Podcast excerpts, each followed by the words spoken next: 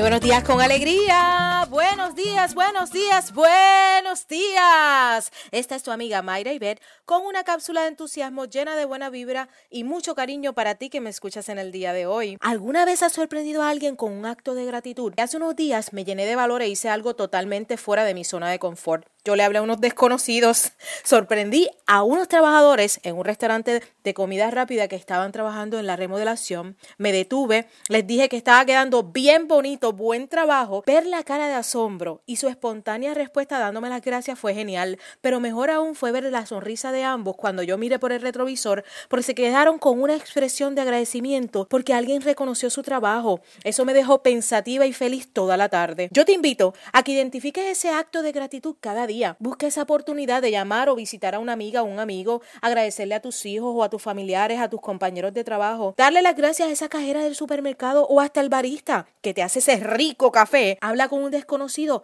y dale esa sorpresa con un gesto de gratitud. Tú verás cómo se ilumina tu día. Vamos arriba, mi gente. Seguimos contagiando al mundo de entusiasmo y amor.